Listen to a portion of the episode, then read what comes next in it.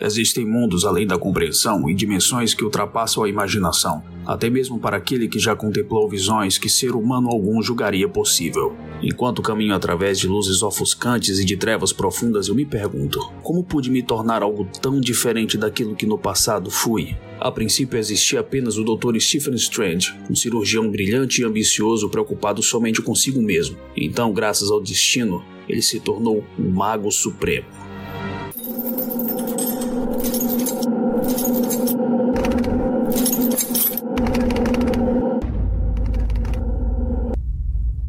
Os Escapistas.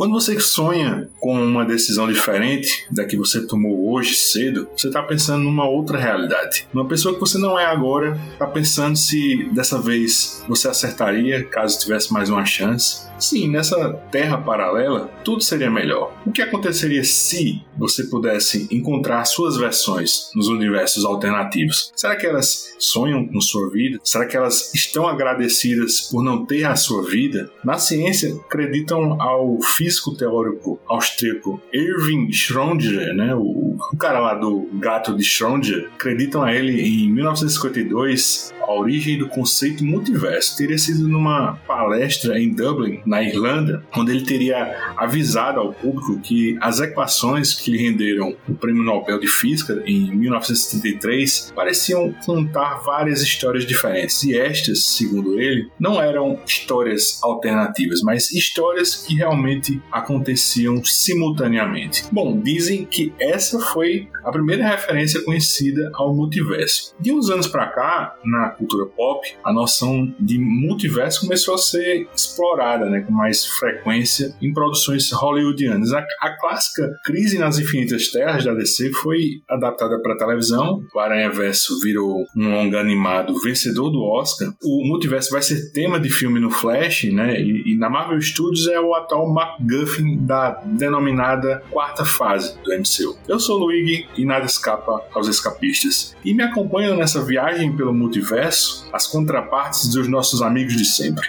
O maior colecionador de Funko de seu universo, Maurício Dantas. E não reclamo de nada. O nosso mestre das artes místicas é o mesmo turrão em qualquer realidade, Reginaldo Hillman. Opa, e aí? É isso. Nesse programa extra, a gente se reuniu para um, um papo gibizeiro sobre o Doutor Estranho no Multiverso da Loucura. Se você ainda não viu o filme, fica alerta porque esse podcast está cheio de spoilers.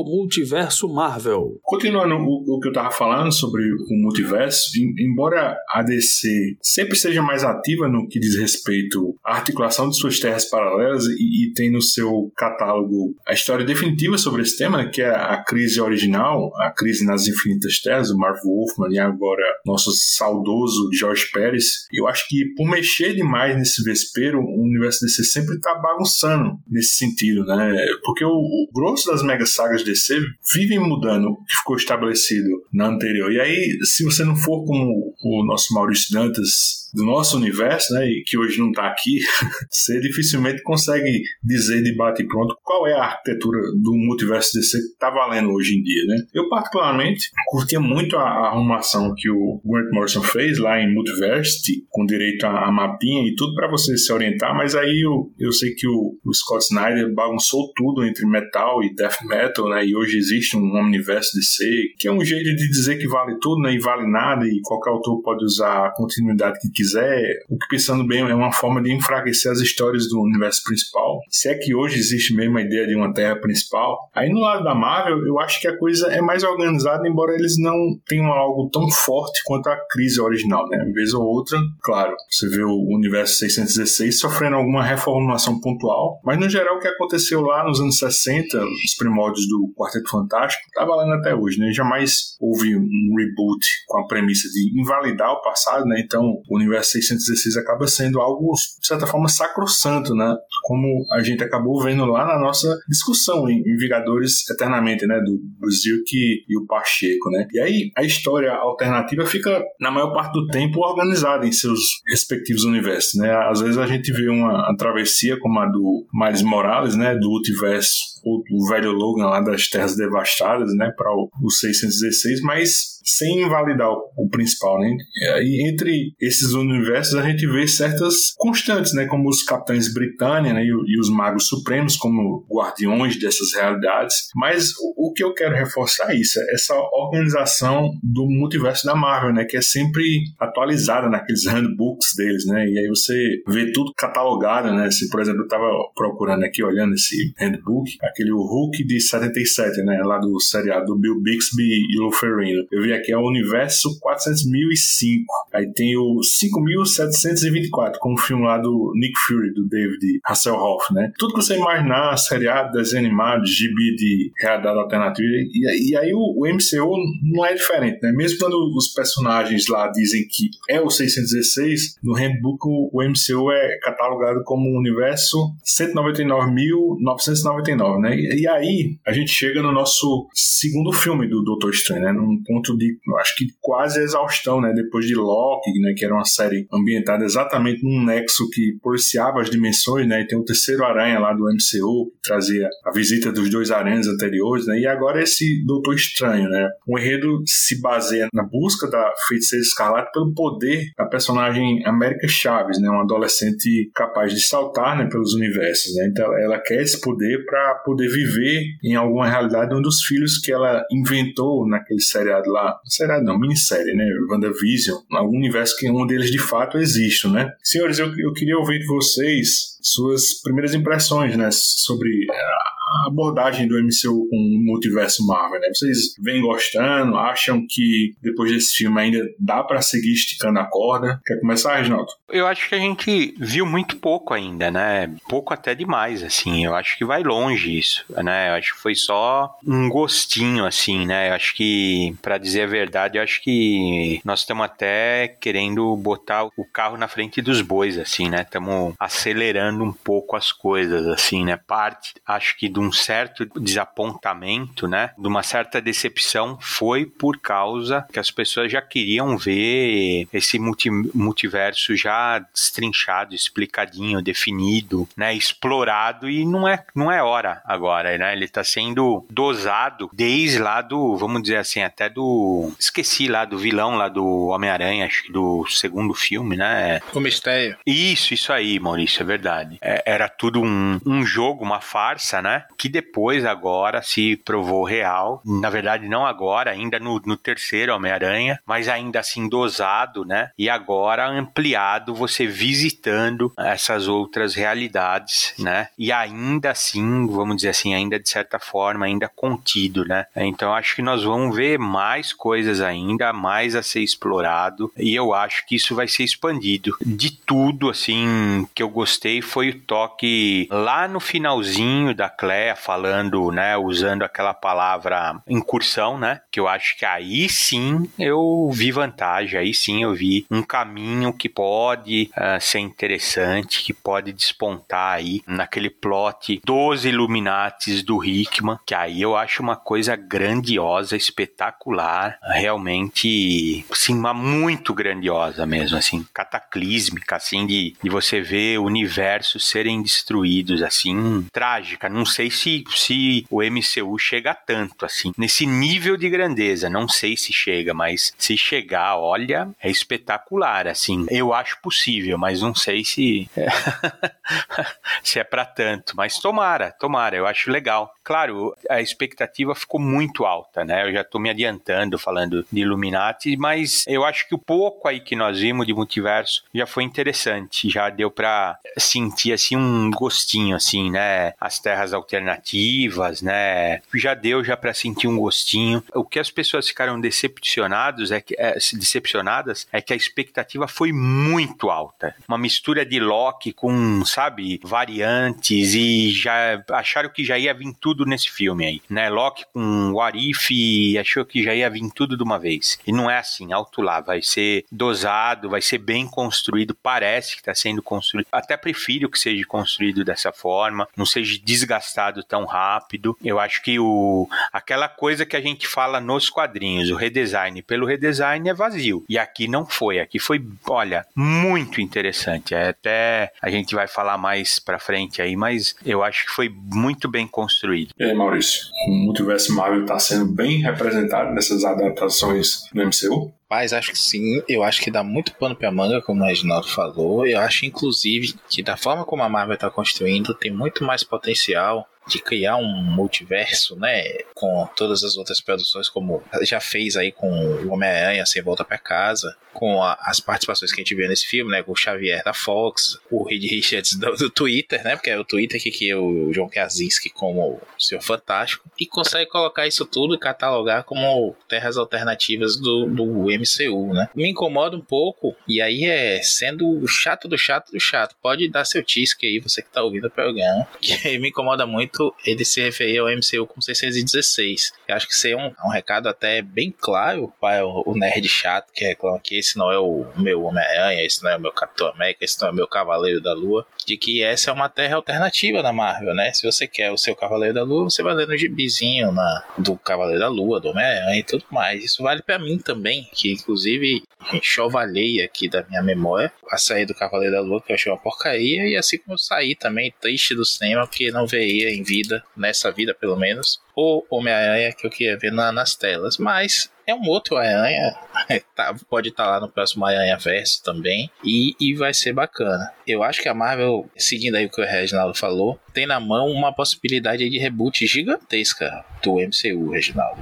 Meter uma incursão daqui a 10 anos ou 20, sei lá, e fazer um Guerras Secretas aí e começar tudo de novo e contar de novo do zero com outros atores, outras franquias, o que tiver fazendo sucesso na época. Dá para fazer, dá para eu acho que muito fã aí vai surtar, apesar de que a própria DC já aliviou aí, né? De tanto recomeçar os personagens toda hora, já aliviou essa, essa carga. Mas eu gosto muito e queria discordar também do, dos surtados aí do Twitter que estavam dizendo que a série desconsiderou completamente Loki. O filme desconsiderou completamente a série do Loki, que estavam esperando ver o Conselho de Kangs e tudo mais, não, na mesma pegada, né? Até o Loki teria que aparecer para ser coerente, segundo eles. E não é bem por aí. Apesar dos conceitos apresentados ali, a gente que tem lido há mais tempo sabe que existem as, os universos alternativos e as realidades alternativas e que podem se encaixar esses conceitos sem sinônimos em alguns casos, e em outros não. Não é uma mudança no tempo necessariamente que vai criar um universo alternativo como um todo.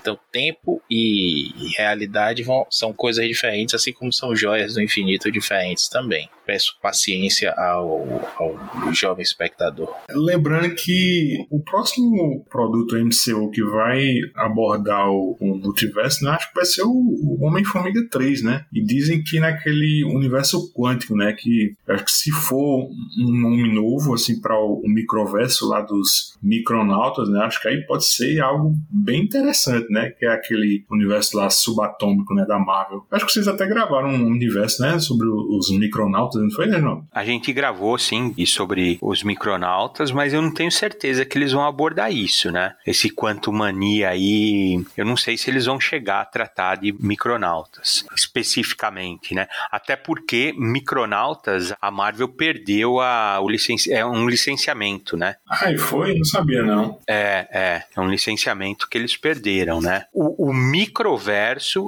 é da Marvel, né? Acho que é, é isso, né, Maurício? Isso, eles têm direito a alguns conceitos que foram criados por gibis, tipo aquelas raças lá de alguns personagens, aquele, aquele insetoide que eu esqueci o nome, que inclusive fez parte. O Besouro. O Besouro fez parte do, dos Guardiões da Galáxia por um tempo. Então, isso tudo assim que foi criado pro Gibi é da Marvel, mas marcas e alguns personagens que já foram propostos lá pela Hasbro, né? Os brinquedos. É, já, aí já não. Hoje é Hasbro, né? A Hasbro comprou uma porrada de coisa e foi levando junto, tipo Home, Micronautas e tudo mais, aí eles não podem utilizar, não. Cara, eu confesso que eu, eu tava meio desempolgado, assim, meio é, relutante, assim, em gastar dinheiro pra ir ver esse filme, né? Acho que desde Ultimato, esse processo de renovação do MCU, que até é obrigatório, né? Depois da saída lá do Chris Evans e o Robert Downey Jr., anda tendo, acho que, seus altos e baixos, né? Tanto é que a coisa que eu tinha mais gostado até agora, dessa nova fase, né? Tinha sido o filme da Viúva Negra, né? E ainda assim, trata-se de um retcon, né? Onde você posiciona ali depois de Guerra Civil, então, tecnicamente é um material da terceira fase, né? E não dessa quarta, né? O Shang-Chi não é para mim, Eternos, eu acho que até tem seus momentos puxando um pouco inesperadamente para os arquétipos da, da Liga da Justiça, né? Mas também não empolga muito. Das séries, eu gostei muito do Falcão e o Soldado Invernal, mas nessa conversa de multiverso a história ficou apagada, né? E, e sem apelo nos filmes subsequentes. Vão voltar a isso, né? Já tá confirmado que vai haver um Capitão América 4, né? Já do Loki, assim, referenciando aquela agência do tempo lá do Walter Simonson, me ganhou fácil, mas eu achava, viu, Maurício? Eu achava que ia ter pelo menos um pouco de repercussão nesse filme aí do Doutor Estranho, né? Mas não teve. E nesse terceiro Aranha, pra ser justo, eu acho o Aranha do Tom Holland abominável, né? E esse Longe de Casa é outra coisa que não, não bateu com o meu santo, né? E a gente veio de Gavião Arqueiro e Cavaleiro da Lua e, como você disse, não deu muito certo. Reginaldo me mandou uma mensagem, acho que foi no sábado, né? Dizendo que tem curtido o Doutor Estranho 2. Aí, aí bom, eu, eu vi no domingo, deu aquela reenergizada, né? O Sam Raimi me deu essa reenergizada. E assim, embora eu, eu esteja falando desses filmes, né? E séries, eu discordo de quem falou que precisava ter assistido WandaVision e ter visto War If, né? Que precisa assistir aí, acho que até demais, né? Assistir a série dos Inumanos para conhecer quem é o, Raio Negro. E acaba que, se você não viu nada disso e conhece apenas, acho que a, a linha guia do Mago Supremo, né? Dá para pegar tudo pelo contexto, né? Vocês sentiram isso, assim? Ou eu tô só falando isso porque eu já tenho as informações internalizadas? Porque eu, quando eu assisti, os caras não precisam saber nada disso que aconteceu anteriormente. Ah, o que precisa, precisa mesmo saber, e ainda assim não é uma coisa tão marcante. Mito, marcante é pro filme, obviamente, mas é explicado também no filme. Mas é, é saber de WandaVision que, um, ela criou uma realidade com os filhos,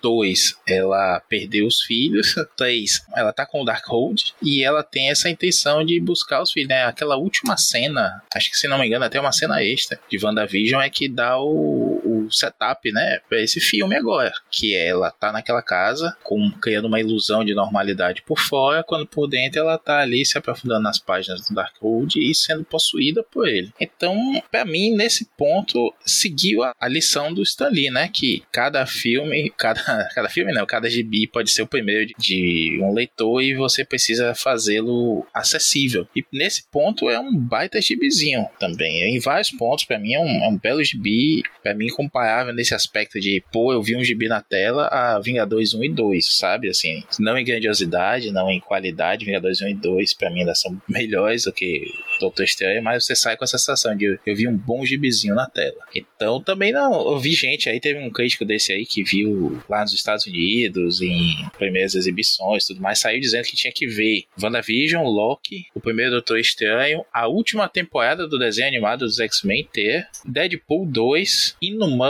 e o sexto episódio da sétima temporada, ou sétimo episódio da sexta temporada de Agentes da Shield. Caralho, velho. E teve gente que acreditou, né? Teve gente que acreditou. Isso pra mim é um palhaço. É um palhaço. Se eu soubesse o nome dele aqui agora de cabeça, eu dizia: Fulano, você é um palhaço. Mas não processem o, o escapista vem atrás de mim. Porque não, não, tem nada disso, não tem porquê. Até mesmo a questão do raio negro, como você falou. E no filme é mostrado. A gente tem um flashback lá que explica. Primeiro dizem que ele é o rei dos inumanos e tudo mais. E basta você ter lido uma ou duas manchetes sobre agentes da Shield querendo emplacar para saber que eles usaram os inumanos.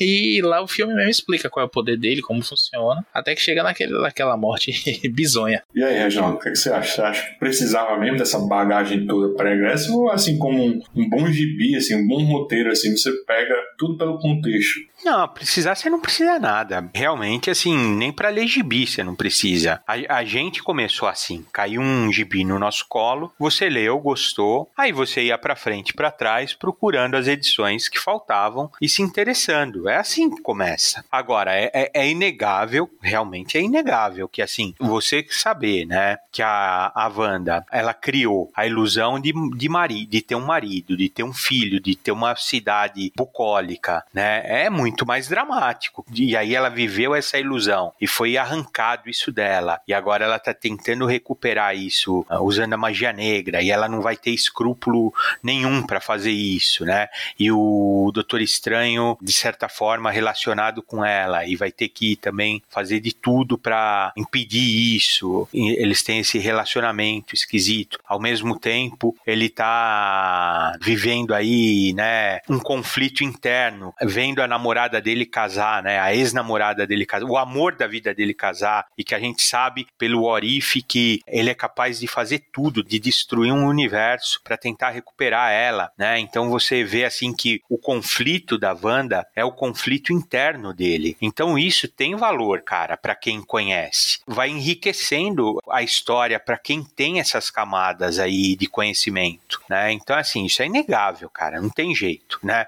Para você ver, ó, oh, essa é a Capitã Marvel, que é a bucha da bucha da, da bucha. É um camel pro fã, né? Mas você saber, né, o gibizinho, saber que ela chamava Capitã Marvel também, você relacionar ela com a Capitã Marvel do filme e você ter também esse referencial uh, dos quadrinhos e você saber que elas no MCU têm uma história pregressa. É, pô, cara, isso daí é legal, cara. Assim, é interessante. Você entende? Claro que o MCU tá ficando complicadíssimo assim também, né? Tá, precisa ter um expert para assistir, né? Eu não sei se o Raio Negro eu mesmo não assisti a série do, dos Inumanos, né? E nem, nem faria isso, né? Preferiria não ver o filme se fosse, se fosse necessário ver a série do, do dos Inumanos para assistir. Eu preferiria não ver, meu, porque aquilo lá é um, é um lixão, né? Então, assim, não sei, cara, assim, se, se é tão necessário assim, mas eu entendo que tem camadas. É igual você ler um gibi acho interessante e voltar, né? Porém, a, as coisas mudaram. Não sei que se alguém assistiu o Doutor Estranho e ter esse conhecimento, no máximo, eu acho hoje, no máximo, um cara, um garoto, uma menina que se interesse, ele vai fuçar no YouTube e vai descobrir essas coisas de forma,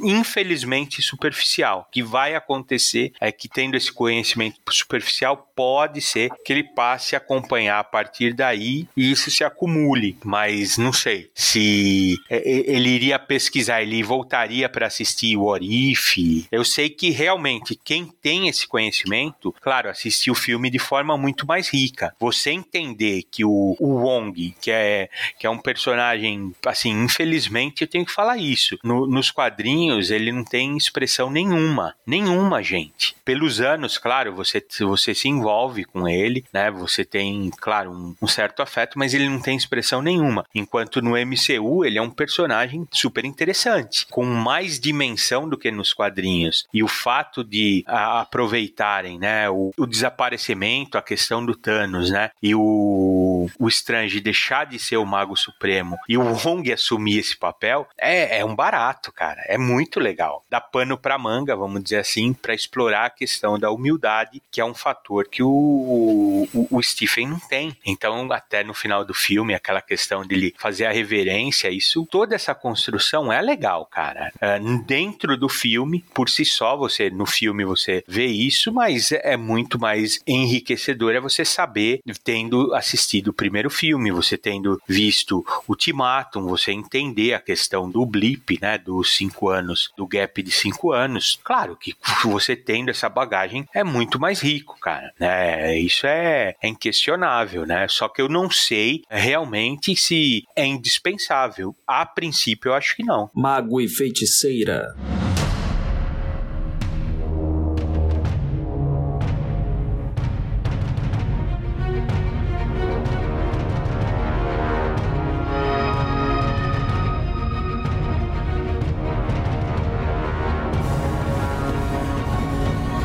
Que você começou a falar do, do, do Estranho, assim, não sei se é impressão minha, mas eu achei o personagem desse filme ele mais soltinho, né? Ele mais heróico. Acho que até menos engessado, assim, menos pragmático, né? Que nos filmes anteriores, assim. É, ele é tipo um cara que tá num, numa festa de casamento e pula da sacada do prédio para enfrentar uma ameaça qualquer, né? Ele pula assim como se fosse dar um mergulho assim na piscina, né? Assim, é muito gibizeiro, né? O filme todo tá mais heróico, né? É, mas aí por outro lado, eu tava pensando, ele também, nesse filme, ele assume uns cacuetes dos heróis do Sam Raimi, né? Você, por exemplo, passa limpo o West Williams, né, do, do Evil Dead, aquele, o Peyton Westlake, né, que é o Darkman lá do Lanissa, né? E o Homem-Aranha deles mesmo, você vai ver que esse herói é um cara que acaba aceitando que nessa nova vida, o mundo dele é muito doido, né? E não dá mais conta de viver uma vida normal, né? Sobretudo com a, a mulher amada, né? Aí o, o, o Doutor Estranho lá de What If, ele não aceita isso, né? Você falou ainda agora. E, fica naquele looping eterno. Até que provoca uma incursão na sua terra, né? Eu, eu não lembro se lá em What If eles já usaram esse termo, que é, é como você falou, é uma criação lá do Jonathan Hickman, né? Na fase dele nos Vingadores, que eu acho que era uma forma de adaptar, né? A crise nas infinitas terras, né? Para o contexto da Marvel, né? Quando duas terras entram em colapso e, e só uma pode continuar existindo, né? Mas isso a gente fala daqui a pouco quando a gente for falar do elenco, né, do, desse Illuminati, né? Eu queria saber de vocês, vocês acham, né, que essa caracterização do Benedict Cumberbatch, né, tá diferente do que até então tínhamos visto, assim, nos filmes anteriores. A Reginaldo já antecipou, mas eu queria saber de você, Maurício, o que, que você achou do Doutor Estranho, do, MCU nesse filme? Tá diferente? Eu acho que ele tá no sentido aí do que você falou também, ele é um personagem mais maduro em relação às responsabilidades dele como um mago. Não um mago supremo, é verdade, mas um mago que já deu uma alopeada ali na, no Sem Volta para Casa, né, do Aranha, hum, e abriu esse portal para o multiverso e, inclusive uma das expectativas é que o filme todo fosse de gente botando o dedo na cara do Doutor Estranho dizendo a culpa é sua, a culpa é sua, e não é isso. Essa é uma outra, uma outra questão aqui que a gente de Bezerra pode falar, né, que a partir do momento que o multiverso foi criado lá no, no ou recriado lá no final do Loki, né, ele passa a ter sempre existido retroativamente, né? Então o Doutor Estranho, na verdade, fez o que poderia ter feito em qualquer momento ali, não foi ele que criou isso. Ele pode ter afrouxado os parâmetros ali, né? As divisões entre os, os universos e ter facilitado até uma incursão, é verdade. É mais a partir da, dentro dessa ideia aí do, MCU, né? A gente sabe que as incursões tinham outra causa e outros, outros gatilhos no, no gibis. Mas do personagem mesmo, eu, eu acho que é, aí é uma questão do filme e me parece ser uma coisa do, do Sam Raimi, pelo menos em, em personagens mais heróicos, que a coisa é corrida corrida no sentido do o filme desde o primeiro minuto até o final é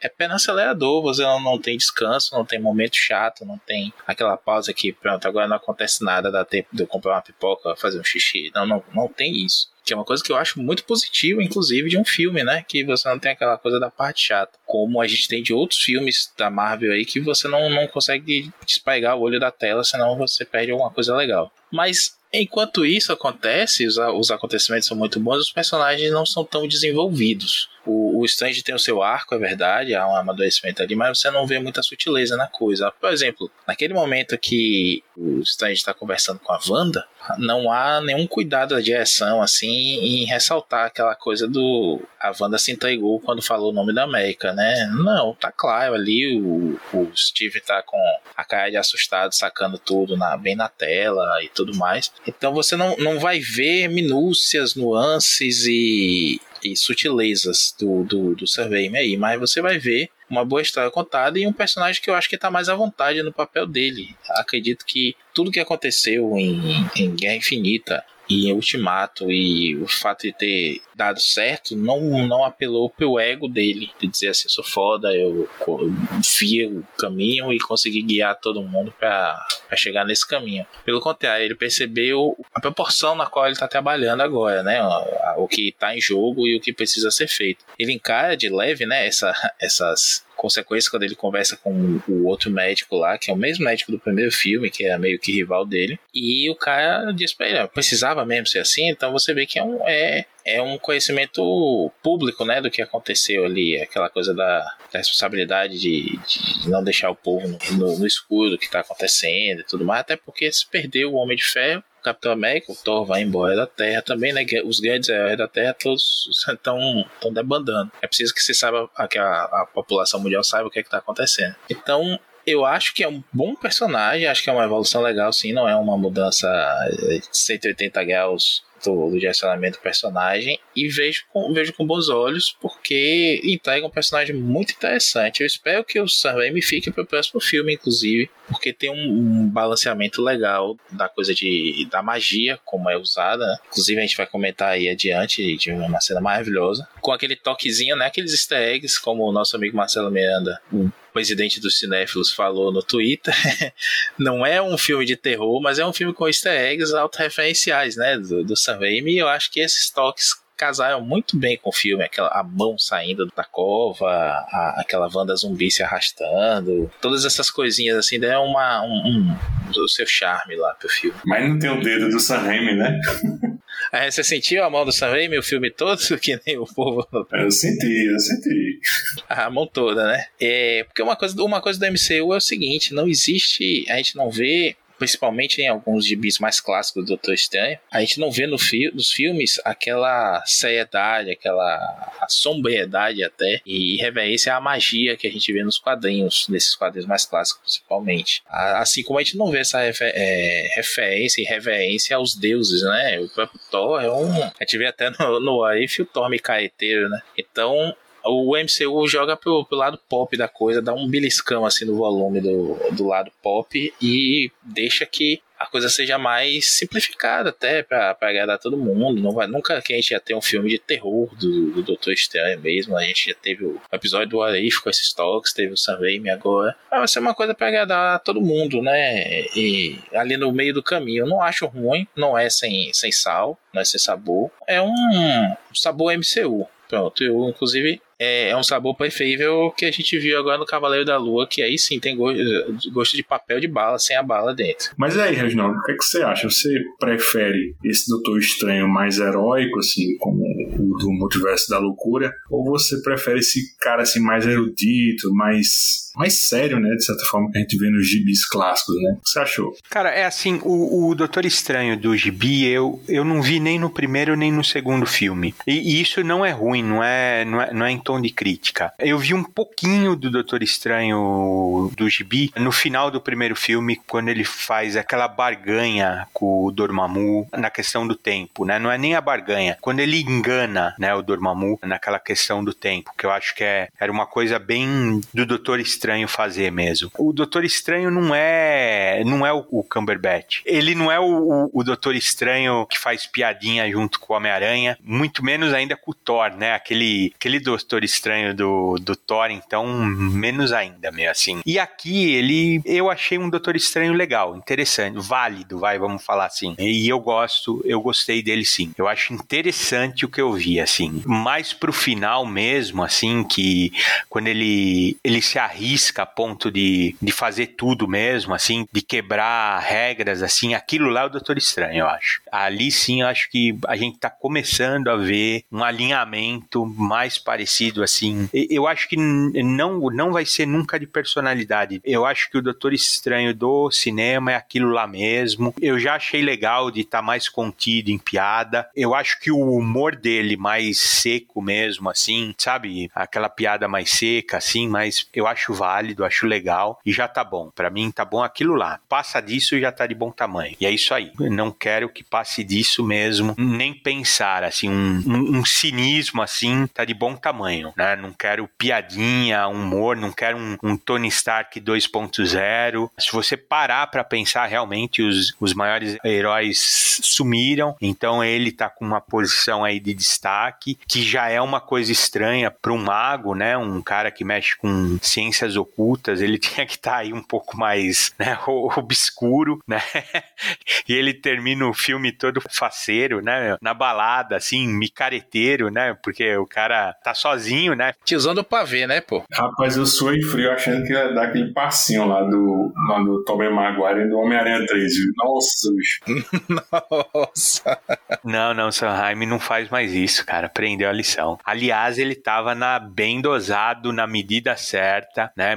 o filme é muito Sanheim, assim. Eu, eu sei o que você tá querendo dizer. O humor é equilibrado, né, bicho? Eu, eu, eu tive esse receio, né? Porque ultimamente esse humor é, na Marvel é muito destemperado, bicho. Tem hora que ele descama, né, bicho? Principalmente nos filmes do Taika Waititi, né? Eu achei que até pouco, cara. Achei até bem pouco mesmo, assim. Bem pouco, na medida certa, assim. Pra MCU ainda, olha. E não era, o filme não era para isso, né? É, e o MCU, assim, flertando com terror, né? Segundo nosso amigo Marcelo, é, não é terror, é, é fantasia. Eu acho que tem um pouco de terror, sim, ali, viu? Mas são acenos, né? São gracejos, né?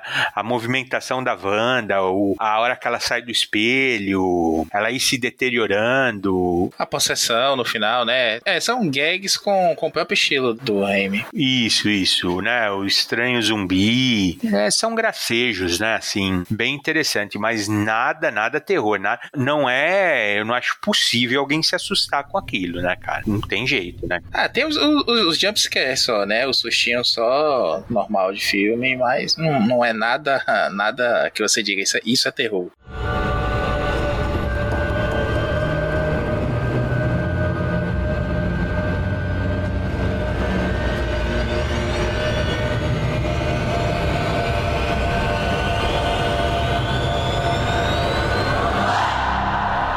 Vamos falar agora um pouquinho da Wanda. Nesse filme ela é a vilã, né? Mas acho que não é de hoje que os vilões Marvel têm sempre assim, um imperativo moral, né? No cinema, que serve como uma, uma muleta sentimental, né? Pra gente tentar ver o lado do vilão, né? Dessa história, assim, do herói da própria história, né? No, no caso dela, ela busca, né? Os dois filhos, como nos quadrinhos eles foram construtos de bruxaria, né? O, o do poder dela de manipulação da realidade, das probabilidades, né? Eu sempre fico na dúvida onde começa magia e onde termina a habilidade natural dela, né? Tanto no cinema quanto agora no gibi, né? Mas a, gente sabe que a instabilidade dela engatilhou assim o início lá da fase do Bendis, né? Lá nos Vingadores, né? Custou até a vida do Gavião Arqueiro, né? Aquele valete de copas, né? Acho que até o próprio Visão. E lá em Dinastia M, ela, ela de certa forma, ela obliterou a raça mutante, né? Só dizendo aquele chega de mutantes. Então eu, eu acho muito coerente vê-la como uma vilã, né? E, e eu até gosto mais agora de WandaVision por ter dado a ela um desenvolvimento nesse sentido, né? Porque foi uma série que eu tive muita dificuldade no comecinho com aquele lance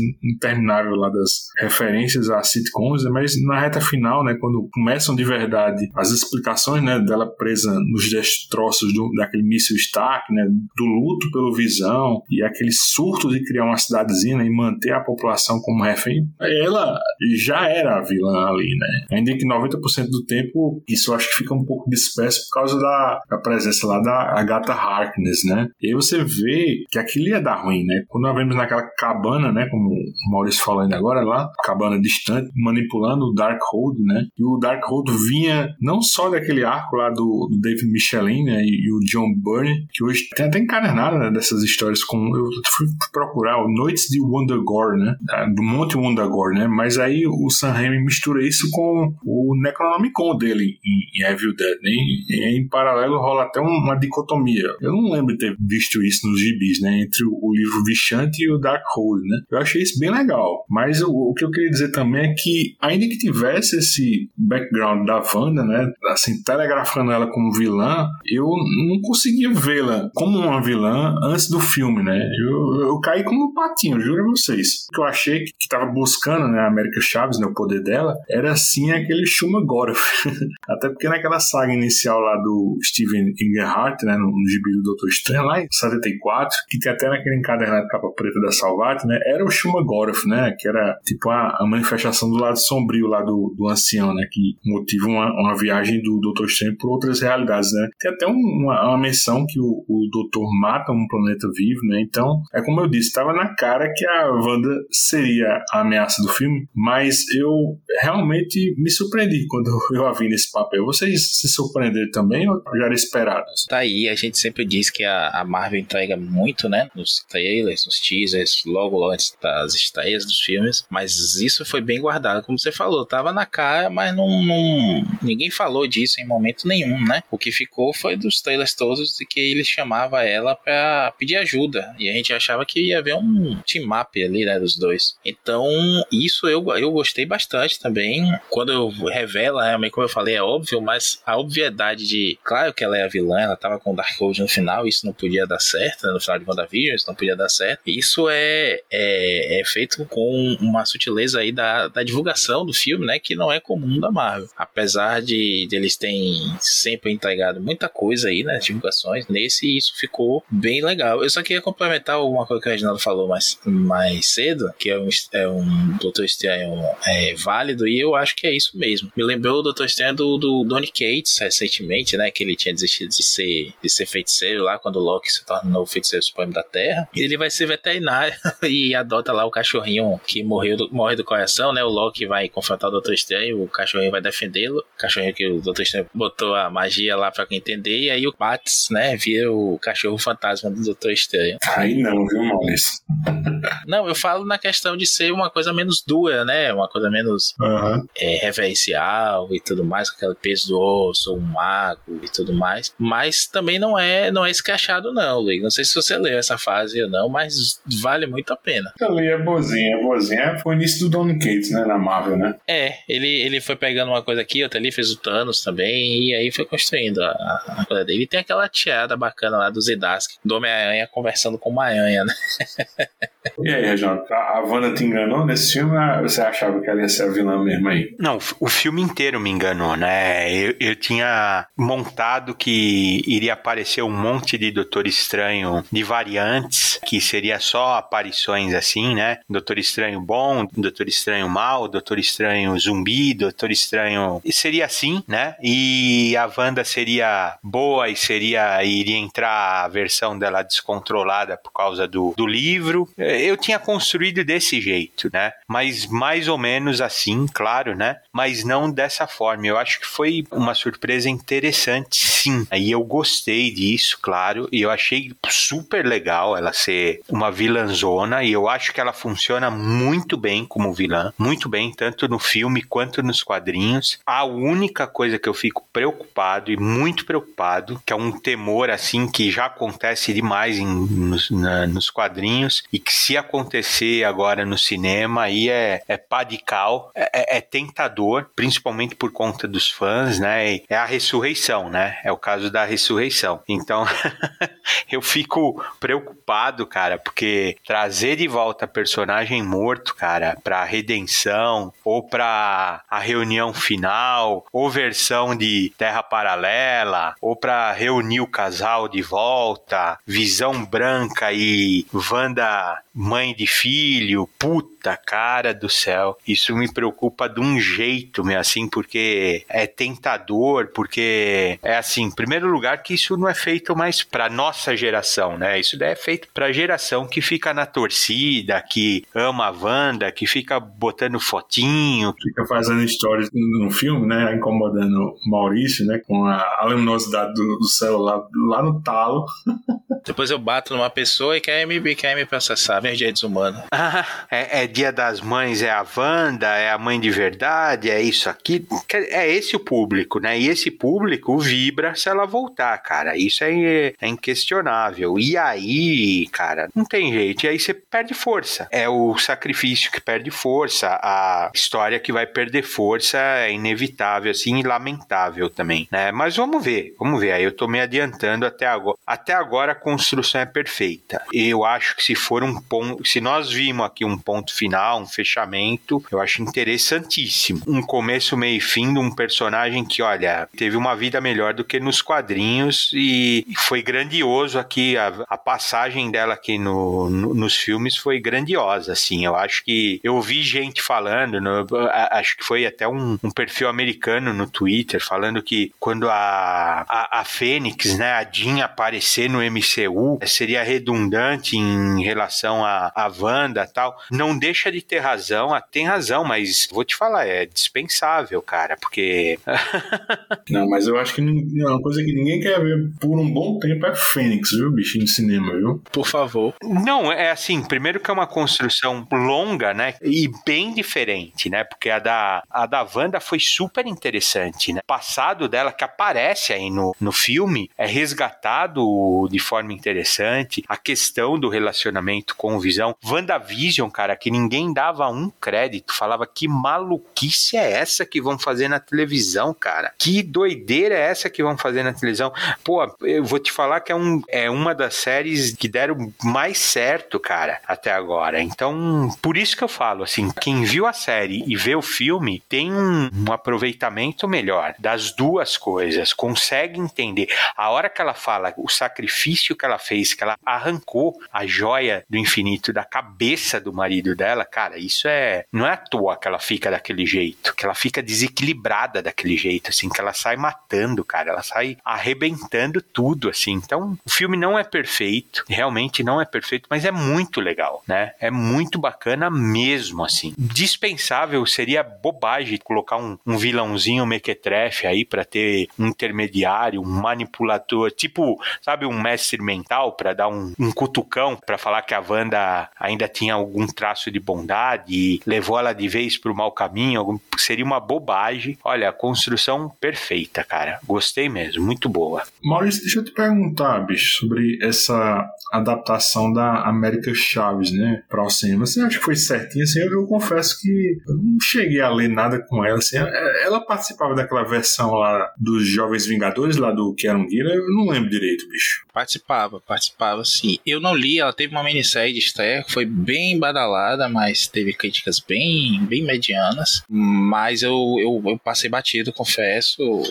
X motivos. Depois até elenco, se você quiser, mas eu gostei da personagem nesse Jovens Vingadores do Gillen. Tem uma, umas passagens muito legais, inclusive é, tem um. Ah, já me perguntaram, né? Dizem um gibi legal pra, pra conhecer a América, esse gibi do Gillen e o Vingadores da Costa Oeste recente da Kelly Thompson, que é bem farofa, bem farofa mesmo, mas bem divertido. Mas o poder dela é exatamente esse do cinema, assim, dela poder assim saltar as terras paralelas assim, da veneta assim pular, puta velho.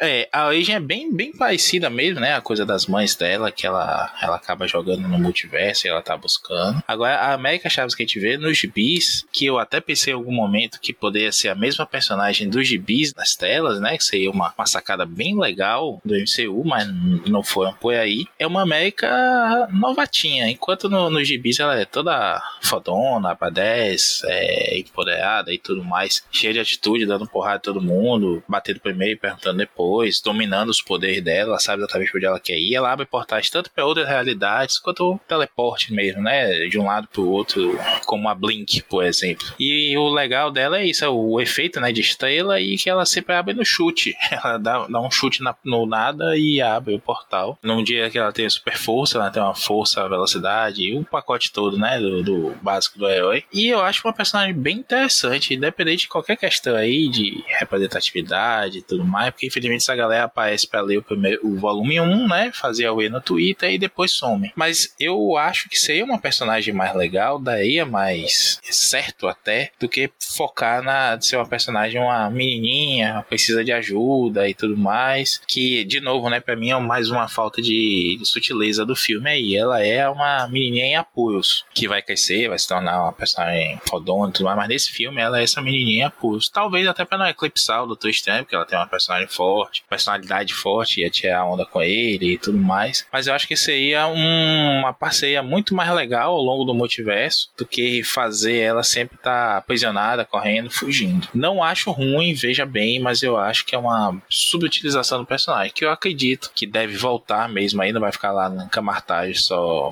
fazendo magia, e aí sim ela vai estar tá bem poderosa, não só usando os poderes dela, como sendo uma usuária de magia também, né? Com esse conhecimento todo que ela pode usufruir de lá. E, Reginaldo, pra mim não tem jeito não, bicho. A Wanda volta, devem fazer alguma coisa como fizeram nos quadrinhos mesmo. Ela vai usar os poderes para tentar se dar uma segunda chance, viver uma vida ali sem lembrar dos, passados, dos pecados passados dela e sem lembrar dos poderes e tudo mais. Mais ou menos como a gente a viu na, na Latvéia, né? Que é quando o Gavião Arqueiro volta, encontra ela lá e tudo mais, chega a ter uma, uma noite com ela. Ah, eu também acho que ela volta, né? Tem o Visão aí, branco, né, meu? Sim, eu ia falar isso. Visão nada ainda, né? Tem os filhos ranheta, né, meu? E a Elizabeth Olsen tá como ela na Marvel também, né? Até essa semana aí partiu em defesa da Marvel também, tudo mais. Ela não vai largar esse osso também não tão cedo. Tipo o Chris Hemsworth, não, ele vai querer setor aí por um bom tempo ainda.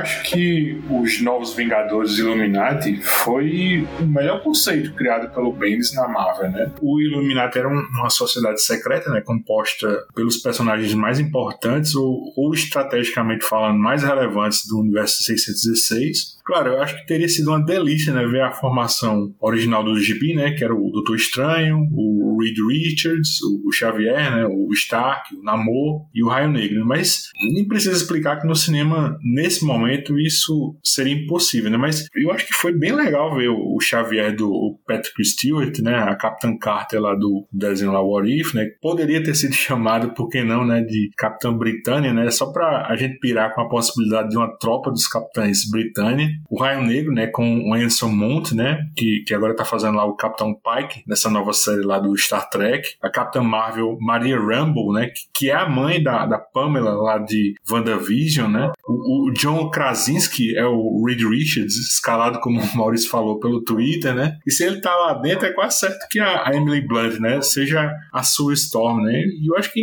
não seria um mau negócio se ele próprio, o Krasinski, dirigisse, né, o filme do quarteto, né, quem viu aquele Um Lugar Silencioso, né? Parte 1 e parte 2, sabe que o cara é bom, inclusive para dirigir dinâmica de família, né? Então, Kevin Feige já fechava o pacote completo, né? No caso do Multiverso da Loucura, o doutor conhece esse Illuminati na Terra que eu até fui ver, 838, né? E é aprisionado pela, pela desconfiança, né? Que o grupo lá tinha da contraparte dele nesse universo, né? Por ter causado problemas num contínuo de lá e quase ter provocado uma incursão, né? Bom, eu, eu pergunto para vocês, vocês curtiram esse Illuminati, né? Vocês não, não, ficaram com a impressão que esse conceito da incursão, assim, eu acho que o Reginaldo até falou isso, né? Vai acabar sendo o MacGuffin, talvez mais lá na frente, né? Para fechar esse arco, tipo o ultimato dessas novas fases, né? Eu vejo direitinho, assim, tipo um crise nas infinitas terras da, da Marvel, né? Como foi essas novas guerras secretas lá do, do Hickman, né? Eu, aquilo aí para mim tem a maior cara de fim de temporada, né? Fim de fase, né? Como ultimato. E aí? Ah, como eu falei mais cedo, para mim essa ideia das incursões de uma guerra secretas aí,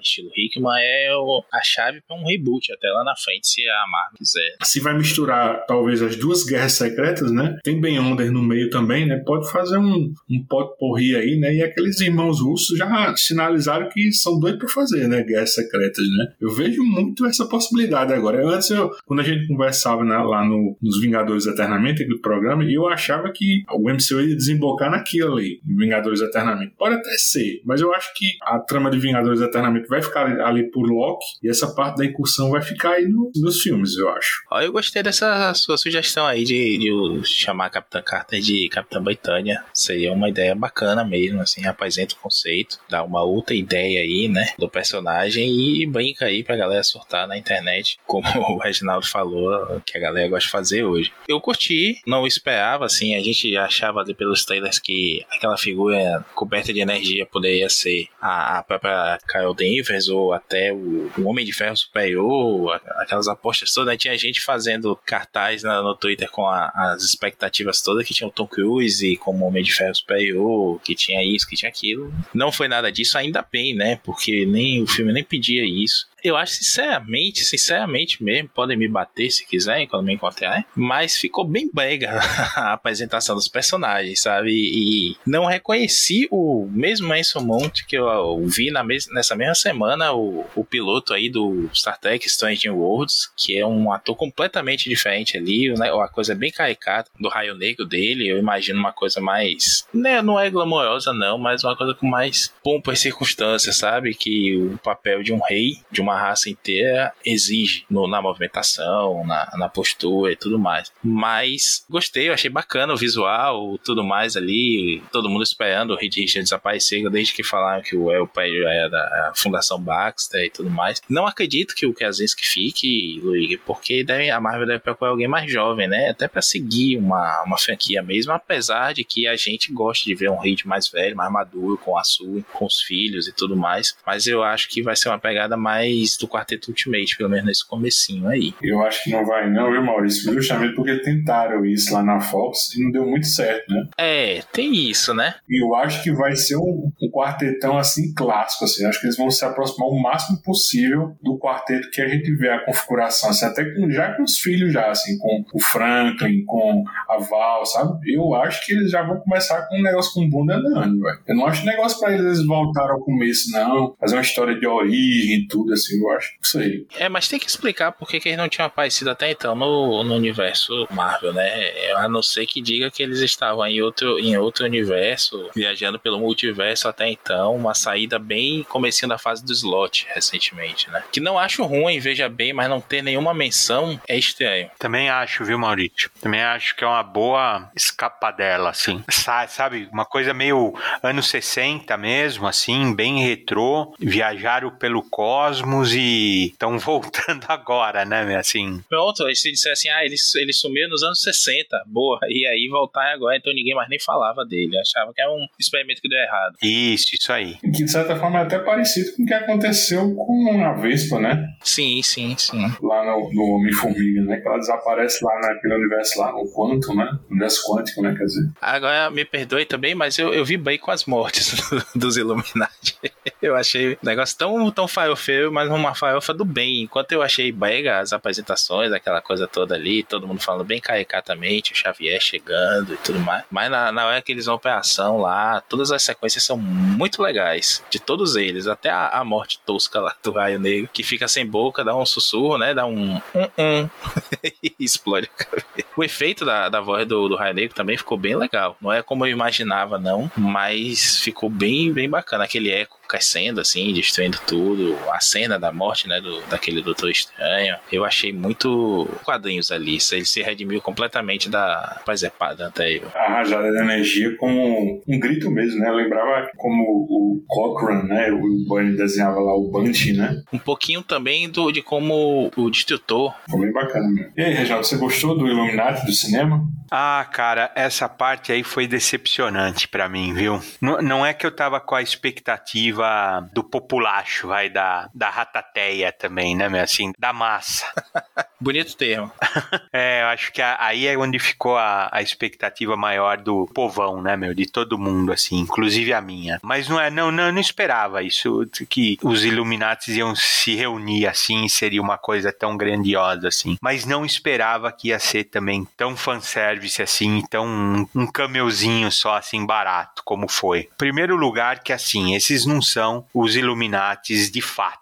São vingadores dessa realidade que resolveram se chamar Illuminati, né? Esse Xavier não é o Xavier dos filmes, é isso que eu quero dizer. Não necessariamente, né? Não sei se vocês entenderam desse jeito. É, esse Xavier seria como se fosse o do, do universo do desenho animado, né? Com aquela poltrona amarela, né? Não também. Na verdade, ele, ele é o Xavier daquela realidade. Ele só tá com a poltrona amarela. Ah, é. Mais próximo do, do que a gente viu no desenho, que o Lei quer dizer. Isso, é isso. Isso, exatamente. Né? Então, por exemplo, a, a Capitã Carter não é a Capitã Carter do What If, aquela lá. Não é, né? Ela é uma Capitã Carter daquela realidade. É isso. O que eu acho interessante é que o, o Doutor Estranho volta para o universo 616 conhecendo a ideia do Illuminati, né? Eu acho que, eventualmente, ele pode ser que ele, ele forme o Illuminati da Terra, né? Isso, aí sim. Aí eu acho que vai, talvez seja uma configuração mais parecida com o que a gente acha, né? Aí é que tá, mas aí seria mais interessante se ele formasse uma configuração não da Terra 616, e sim de várias terras. Um Illuminati multiversal. Isso, aí ele pega o, o Xavier da Fox, dos filmes que a gente viu, ele vai pega o Raio Negro, também da Fox, daquela bomba, ressuscita lá o Capitão Pike, que é a única coisa que se salva dos inumanos, Evans, né, meu? A Capitã Carter do What If, né, que fugiu lá com o Steve Rogers na armadura, que essa é a Capitã Carter que a gente viu necessariamente, né, assim, quer dizer, ou poderia ser uma Capitã Britânia com a atriz que fez essa Capitã Carter que nós vimos no, no filme. Então aqui nós vimos morrer lá não é a, a, a Capitã Carter do What If, né? Então é um pouquinho, é um pouquinho broxante, né? Assim, um pouquinho decepcionante. O Reed também legal, achei pô, bem legal, né, meu? Só esse esses cinco minutos de, de Senhor Fantástico é melhor do que todos os filmes do quarteto, não é? Ah, concordo, concordo. Apesar de eu gostar muito da dinâmica, por exemplo, dos filmes antigos entre o Coisa e o Tocha Humana Chris Evans, mas em termos de filme, é, é sessão da tarde, é sessão divertidinho e tudo mais, mas esse Richards que o, que o Kaczynski fez, realmente o cara entrou bem no personagem. É como acho que nós todos aqui imaginávamos um Reed Richards falando e ponderando com o tabletzinho na mão, né? Acessando milhões de informações ao mesmo tempo e ponderando as coisas e falando com a voz de quem entende do que tá falando. E, pô, vamos ver esse cara. Mas você quer saber, né, Maurício? O Reed, né, meu? Ele é um personagem super difícil de fazer, cara. E eu nem sei se é o Jim, né, do The Office pra fazer também, cara. Nem sei. O Twitter não é um bom lugar de se ouvir as coisas, cara. Fisicamente, cara, assim, ele tá bem caracterizado. Mas o Reed, cara, é um filho da puta. A verdade é essa, né, meu? Não é? O, o Reed é o Rick do Rick e Morty, né, meu? Sem, sem a bebedeira.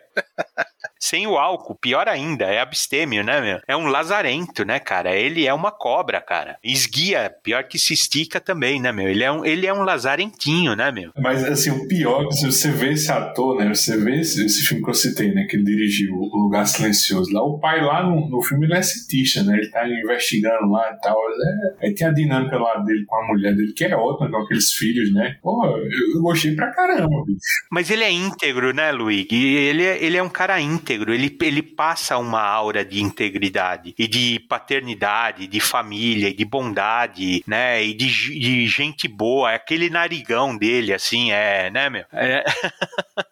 aquele jeito bonachão, cara. Tem que ser um cara per, meio perversão, assim, né, meu? Tem que ser o cara. Não, a gente não vai ver esse Reed aí, não, viu, bicho? Sabe assim, meio Neymar, meu? Você compra um carro usado do Neymar? Eu não compro. Nossa. Se passar aquela luz, aquela luz, aquela luz violeta lá. Ultravioleta? Não. né, meu? Aquela cara de raposa, meu. Você fala, no que que fizeram com esse carro, meu? Não, de jeito nenhum, meu. Não, não entro nele nem com roupa de radiação, meu o, o Reed é esse cara, cara. É assim, ele é. Quer dizer, eu não sei se o filme vai, Abor, chegar nesse ponto, assim, né, meu? Desse jeito, assim, né? Não sei, não sei se. Porque a gente fica muito nesse aspecto família, família, família, e o quarteto é isso, não deixa de ser isso. Mas a gente tem que lembrar que família não é só essa. Não é só flores, né, meu? Assim, família não é. Não é só esse mar de rosa. Família é do caralho também, né, meu? Família é difícil, né, meu? E ainda tem o mordo, né, meu? Que é assim, é. Puta merda, meu. Entrou como nesse Illuminati aquele mordo, né, meu? Assim, sei lá, né, meu? Assim, assim. Então, assim, é, é, é, como ideia é legal, talvez sim, o fato de servir, assim, né, de, de dar a faísca pro Strange, levar a ideia pra Terra e falar, ó, vou formar um grupo assim, isso eu acho demais, cara, se acontecer. Demais. E aí ele traz, por exemplo, ele traz um Tony Stark de alguma realidade, aí é bacana, hein, meu? Já pensou? Beethoven versus Bach.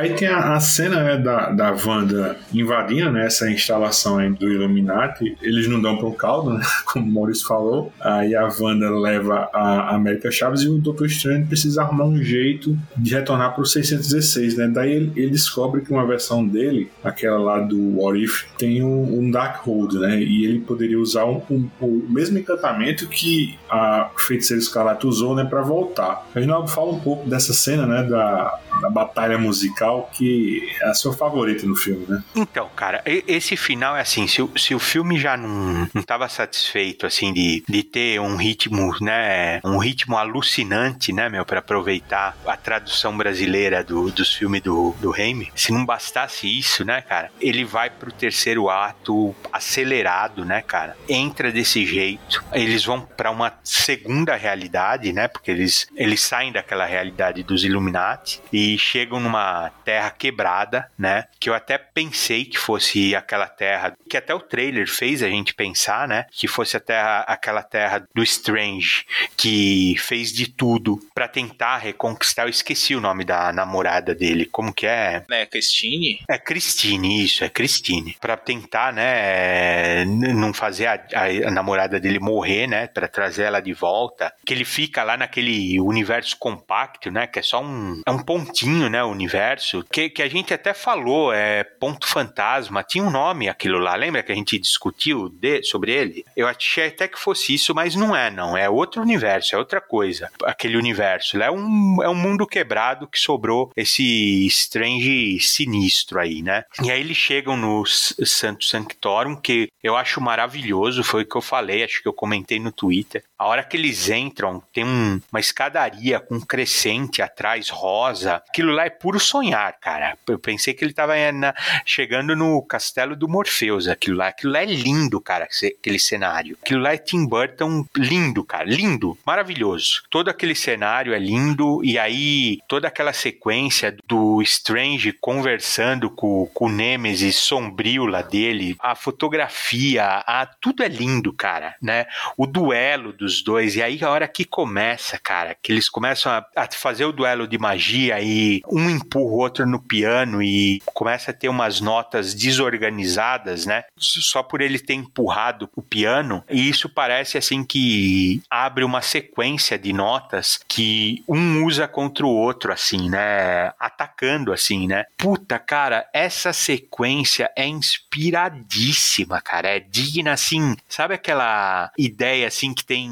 É tipo fantasia da Disney, assim, cara, assim, que o cara fala assim: eu vou caracterizar magia na tela, cara, e como eu vou fazer isso? Como eu vou transportar o conceito de magia pra tela? E o cara faz isso com música. E eu acho tão lindo, cara, porque o cara usa as notas musicais como um ataque mágico e a defesa. Parece uns shurikens, né? É, a defesa mágica é a pauta. Então ele contém as, esses, essas notas que você está falando como se fossem shurikens, né? Uh, estrelas ninjas, né? Então ele, ele contém essas estrelas ninjas, né? Com a pauta da nota musical. Puta, cara, como é lindo! E aí foi o que eu falei hoje. Você reconhece, né? Os trechos das músicas, cara. À medida que ele, que ele vai organizando na pauta. Puta, cara, que coisa fantástica, fantástica. Cara, eu fiquei extasiado a hora que eu, que eu vi essa sequência. Extasiado, assim. Eu falei, nossa, cara, não é possível. Não é possível ver isso, ver isso num filme de super-herói, assim, meu. Assim,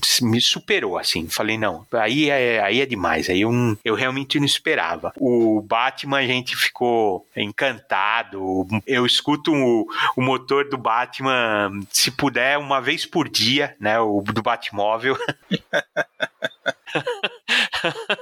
eu escuto uma vez por dia, gravei, tenho no meu celular, tá tudo. Mas essa sequência, assim, me. Nossa, eu achei, assim, de uma, de uma beleza, de uma plasticidade, de uma delicadeza mesmo, assim, de uma forma de você transportar um conceito abstrato, né? E fazer isso sem ser, sem ser grosseiro, sem ser, ser, ser realmente, assim, leve. Puta, cara, é muito legal. É muito legal. E a nota dissoante, assim, no final. Bonito, cara. Bonito demais. Vale a pena. Nem vale vale a pena ficar falando muito, porque vale a pena ver. Já tem, já se você procurar no YouTube, já tem, dá para assistir, é bem legal, cara. Virou tua cena favorita no MCU? Ah, eu acho que sim, eu acho que sim. Claro, tem outras cenas, né? Aquela chegada do Thor no, na Guerra Infinita é legal também. Tem, tem outra cena, sim, mas eu acho que essa daí sim. Essa sim, essa ela é fantástica, sim.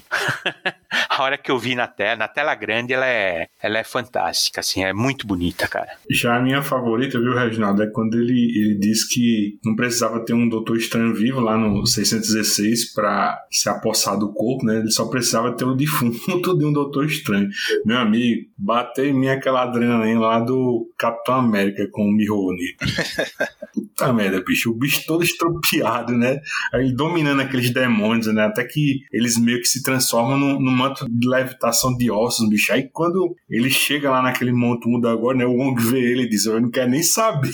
Quando ele abre, ele abre os braços também, né? Parece uma, uma Shiva, uma coisa assim. É, aquilo é lindo. E aqueles demônios evocam Evil Dead 3, né? Aqueles demôniozinhos lá que parece até em stop motion, né? Então, cara, mas ele, o Doutor Estranho, enterrar, né? O, a variante dele com tão pouco caso, né? Na, na no telhado, né? De Nova York, com aquela frieza, com aquela indiferença. É bem Doutor Estranho aquilo, né? É bem Doutor Estranho ele fazer aquilo. Você vê aquilo lá no começo e, e reaproveitar esse ponto no final do filme de forma tão genial e de forma tão visual, cara, assim, e usar isso de forma assim, como uma assinatura, né? Usar um elemento do zumbi e do morto-vivo e usar a capa sombria, né? Assim, dos demônios sombrios de fumaça, de isso também é fantástico. E terceiro ato em filme de herói é uma bosta via de regra, né? Você pode ver assim, Esquadrão Suicida é, é excelente, mas o terceiro ato com aquela estrela gigante, cara. É, é, legal, mas o filme já acabou, cara. É, é que ou você voa na ideia do filme ou você larga tudo e vai embora. Né? E esse não, cara. Esse você tava vibrando no final, cara. Você pode falar, o Batman também. O Batman no final tava legal, cara, também no final. Tem filmes, cara, que você, você já entregou o final. Você fala, só quero acabar pra ir mijar logo, cara. Quero ir pro banheiro logo. E esse não, cara. Esse daí, meu, o filme ainda tava crescendo, cara. Porque a, realmente a hora que a capa de sombra abre, e, e, isso que você falou, Maurício, né? Que ele faz aquela posição, né? Que de Shiva mesmo.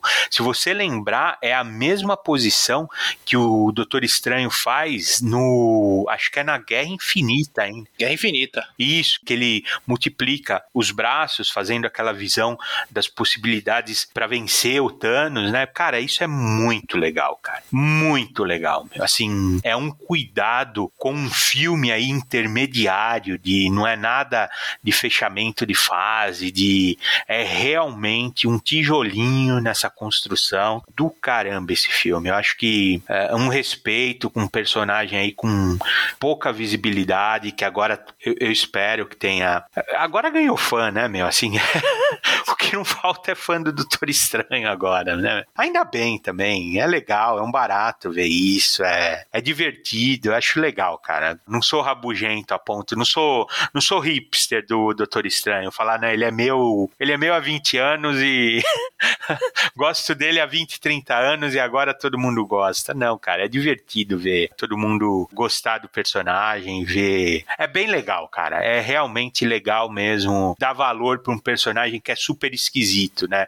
Eu, eu acho a gente vê o Pérez aí, cara, tristeza foi. Eu assisti no dia, eu entrei no cinema, o Jamerson me mandou a mensagem eu entrando no cinema e foi um dia ruim também para mim. Eu entrei no cinema mais para isso também porque tava num dia pesado por vários motivos assim, e tal. É, aí você pensa nisso e eu pensei, falei, puta, cara, era um filme, eu adoraria saber que o o Dítico tinha assistido o filme se divertido, visto a criação dele crescer desse jeito e brilhar desse jeito num filme, sabia, meu? Seria assim maravilhoso só de eu saber que o Steve Ditko assistiu o filme para mim seria seria fabuloso, cara, assim, seria grandioso. Meu. Maurício, teu comentário sobre o Clímax.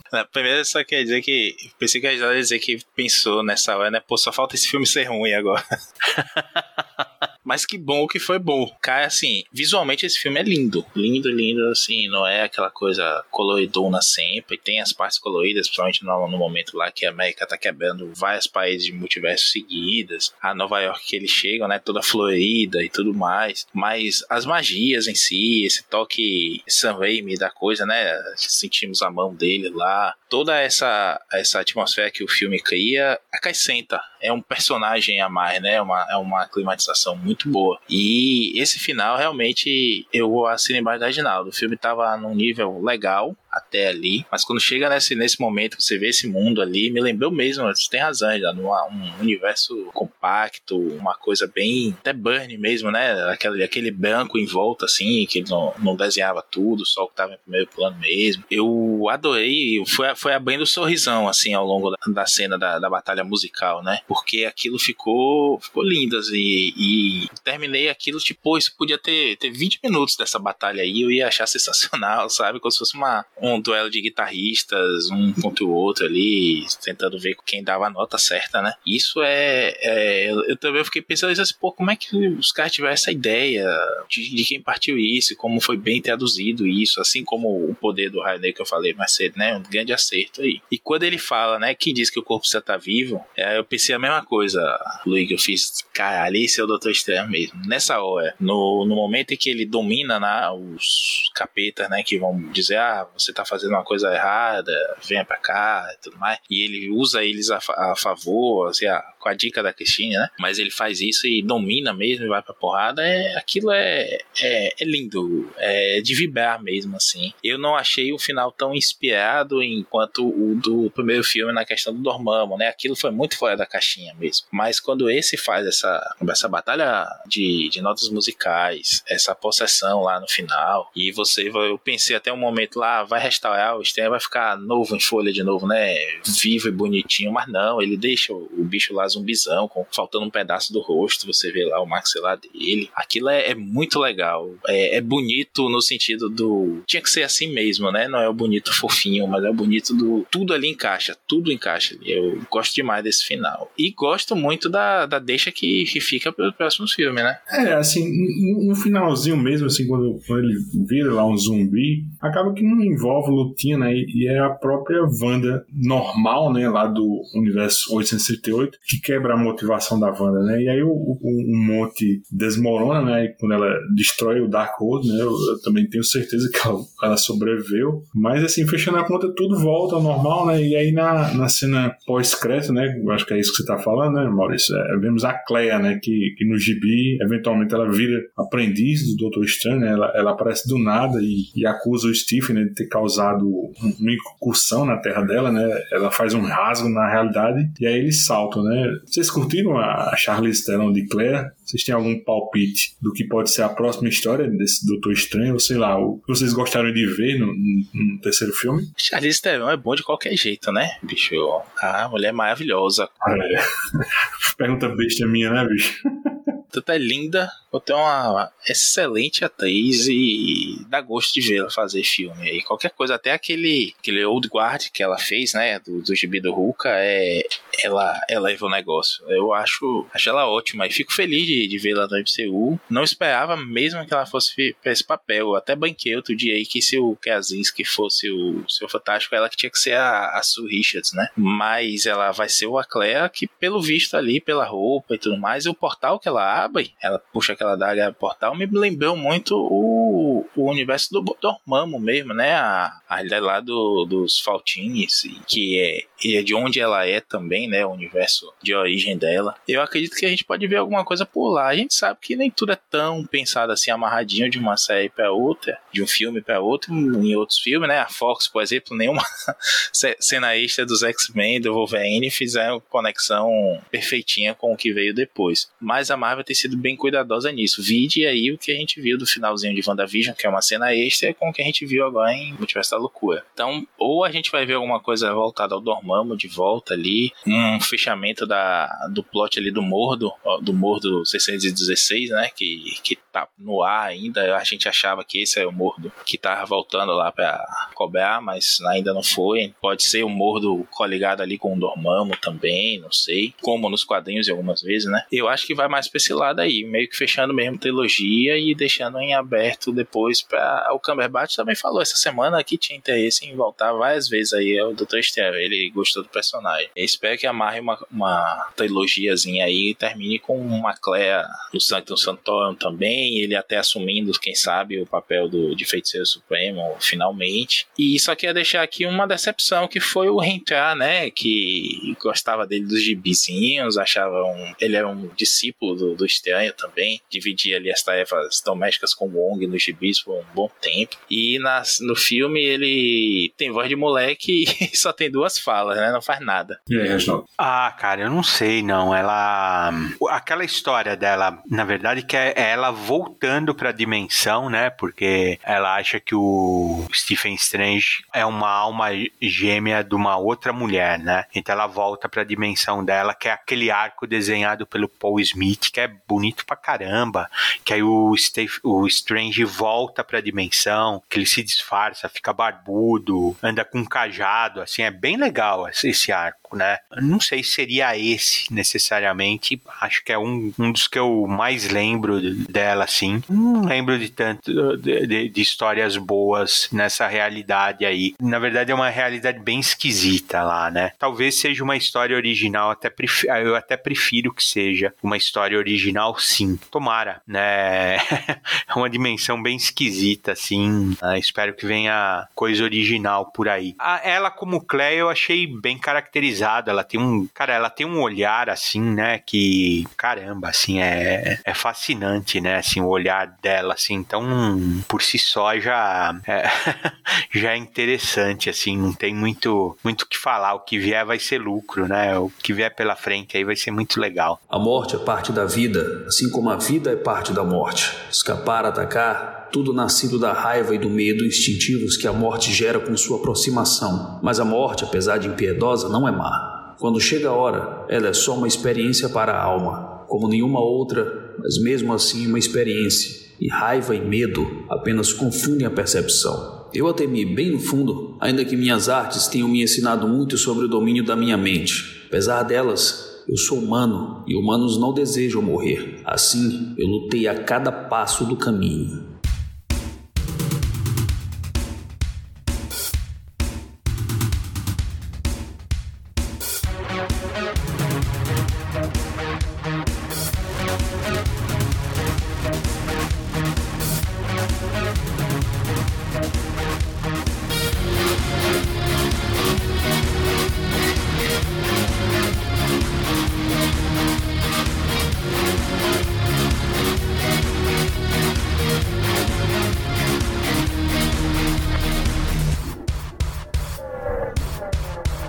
Então é isso, nós vamos ficando por aqui. Os escapistas estão no Spotify, iTunes, Google Podcast, Deezer, Amazon Music ou no seu agregador favorito. Se você quiser registrar sua opinião sobre qualquer podcast da família Escapistas, é só dar seu pitaco no Twitter, arroba escapistas, ou no Instagram, arroba escapistas podcast. Se você gostou do que ouviu, assina o nosso feed, deixa teu comentário no iTunes, dá uma estrelinha pra gente, isso ajuda o podcast a ter mais visibilidade na podosfera. Quer ajudar os escapistas a manter esse trabalho? Compre teu gibi do Doutor Estranho, livro, do Rei ou qualquer coisa através de nossos links e banha no site. Eu gostaria de agradecer ao Illuminati desse podcast. Valeu, doutor Maurício. Formamos um vichante hoje, né?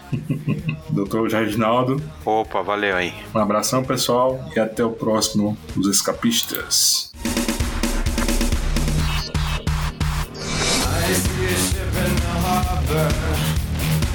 I cannot shadow bay But if it wasn't for your misfortunes I'd be a heavenly person today And I thought I was mistaken And I thought I heard you speak Tell me how do I feel Tell me now how should I feel